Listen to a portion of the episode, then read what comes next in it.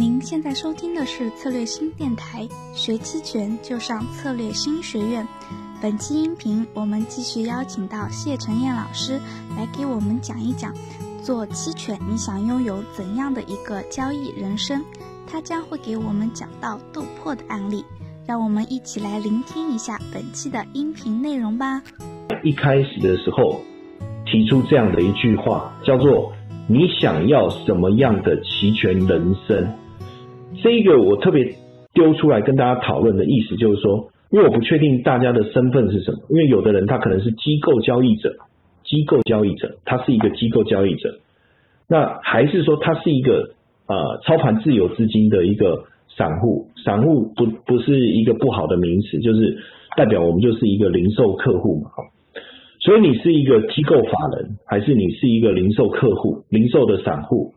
这两者之间操作的思维，我觉得会不一样。为什么？我举我讲我讲我开一个玩笑话给大家听哦。如果我是机构法人，我赔我亏损的是谁的钱？我亏损的是公司的资金。好，那你说完蛋了，你亏亏损了，亏损公司不会要我赔偿那个亏损的部分，但是我的工作就没有了。没关系，我只。我就再去找下一份工作，我又拿到另外一笔资金，我又继续操作。当然，你说这样的人怎么可能一直找到工作？这中间当然可能有一些 tricky 的部分，他可能运用了一些手段或手腕。我就有遇过这样的人，我以前在自营部的时候就遇过有这样子，他其实一直在亏损，那可是他被 fire 掉以后，他又能够再找到另外一个工作，我也不知道，很神奇。这中间到底做了什么？那我这里要讲的就是说。如果今天你是机构的法人，那当然我非常的鼓励你交易卖方或是一些比较特殊的策略，因为第一第一个你要的是胜率，你的胜率越高，你赚钱的次数越多，对不对？你只要不要这么倒霉去踩到黑天鹅，基本上你的操盘人生顺顺利利，而且升迁升的非常的快，你的 bonus 越领越多，但是你不知道什么时候你会突然。面临一个黑天鹅的风险，导致你整个人生掉落谷底，对不对？但是机构法人无所谓啊，因为当掉落谷底的时候，你亏的资金就是法人。你看，像我之前在过去的课程的视频里面，我曾经提过霸凌的事件，各位记知不知道这个事件？就是那个那个李生呢？啊，李生他在呃过去。操作霸凌的英国霸凌银行的资金，结果大幅亏损，导致英国霸凌银行倒闭，一块钱卖给巴克莱银行。但是霸凌这个李生，他有没有亏钱？他没有亏钱啊。反正他后来，他当然他后来去坐牢，为了这个事情而去承担了一些他应该负的责任。但是你想一下，如果今天他操作是自己的资金，这就完蛋了，就差别不一样。所以如果你今天是散户，那我的想法是，风险的控制，还有非预期风险的控制，应该是我们最要在乎的事情。我们人生没有那么多的机会可以重来，没有那么多的机会可以重来。所以我说，你想要什么样的期权交易人生，就会决定你的策略方向。OK，好，这个部分先提一些些啦。好，那当然就是我怎么样再去。呃，我知道影响豆粕期期货价格因素，其实基本面的部分呢，它是一个大方向，我们还是要知道。但是最终我们还是要回到哪里？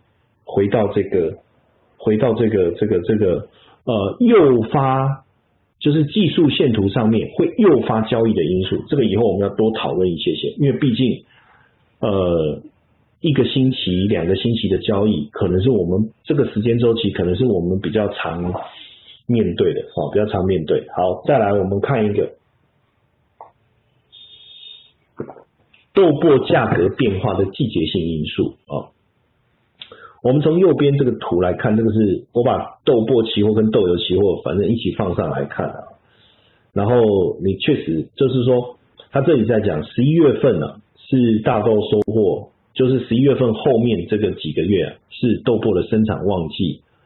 哦，所以对对豆粕的价格的影响来讲，对豆粕的价格来讲，应该是比较负面，因为生产旺季，所以就是说，呃，每年的十一月到三月这段时间，是不是等于是这个这个豆粕价格比较不好的时候，哦，是不是这样？然后第二个就是说，四到八月是豆粕的生产淡季，哦，那淡季当然这前两个谈论的是什么？谈论的是供应嘛，供应嘛，也就是说十一月份之后是生产旺季，十一月到三月是旺季，供应的数量多，价格应该通常比较偏弱。那四到八月是豆粕的生产淡季，那因为供应的少，所以只要消费有上来，价格比较容易上涨。OK，好，那豆粕的需求从三月份开始到十月逐步转旺，哦，所以基本上应该，所以意思就是说，三月份开始豆粕的需求如果真的有转旺的话，那基本上这个四五六七八这几个月。对豆豆粕的价格应该是有比较有机会上扬的哦，这个是它的一个季节性的一个情况，所以季节性的情况如果可以拿来做一个参考的话，我是可不可以顺应着季节来做操作哦？比比如说像现在是几月？像现在是一月份，那一月份呢还属于豆粕的生产旺季，然后又还没有进入到豆粕需求的旺季，所以在这个时候。豆粕的价格应该是比较差的，比较弱的。那再加上说这个时间点，这个呃，旺这个需求还没有明显的转上来，对不对？然后生产的状况是很明确的，所以是不是价格到了一定的程度就会开始停滞了呢？因为这个地方也讲，三月到十月豆粕的价格波动会比较大。哦，那我们当然就顺应着这个，未来我们也可以去特别去整理看看，哦，带着大家特别去整理看看，是不是有这样的现象啊？大家也可以自己做一个整理，是不是有这样的现象？那如果有这样的现象的话，那我就比较清楚了，在价格变化不大的那个季节，我是不是就可以操作以这个卖方为主，收权利金为主？那如果在价格变化比较大的季节，我是不是以买方，也就是说？以 buy call 或者 buy put 为主，哦，先有这样的一个思维，这个就是以后我们可以讨论的一个部分了哈。好，那所以基本上我的想法还是一个主要的观念，就是当市场价格在低波动的时候，我们来当卖方来赚取这个权利金；当波动放大的时候，我们来增加买方的一个部位。好，那上次也有同学就问了，他就把他的。这个这个这个呃，截了一个一个图哦，给我看，然后他截给我看的是那个呃五十 ETF，那当天呢，实际上很奇怪的就是价格的变化不大，只有百分之零点多而已哦，只有百分之零点几而已，我记得价格变化不大。那可是很奇怪，就是卖方的部分。他传给我的图看起来是无法获利的，他就问我很奇怪为什么会这样哦？结果我等一下我再给各位看它的原因是什么哦？其实就是热门月还有远月还有近月之间的一个交易面的一个差异，这个等一下我再跟大家分享一下。那这个部分怎么实际来操作呢？等一下我们再示范哦。但是我们可以先来思考一件事情。豆粕价格的一个变化，出会不会有一些更明确的一个参考因素，我可以来追踪？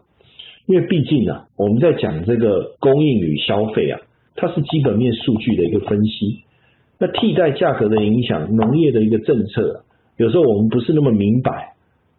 那我如何了解的够透彻？所以技术面可能是我们想要知道，但是我们再仔细想一件事啊，到底是？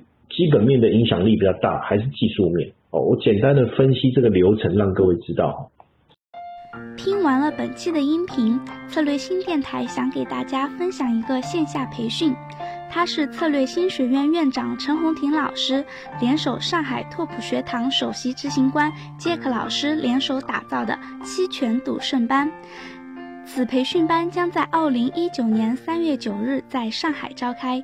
两位老师将给我们讲到 iv 策略事件交易策略末日轮策略价差策略以及技术分析哦。搭配实盘讲解让你决胜千里哦。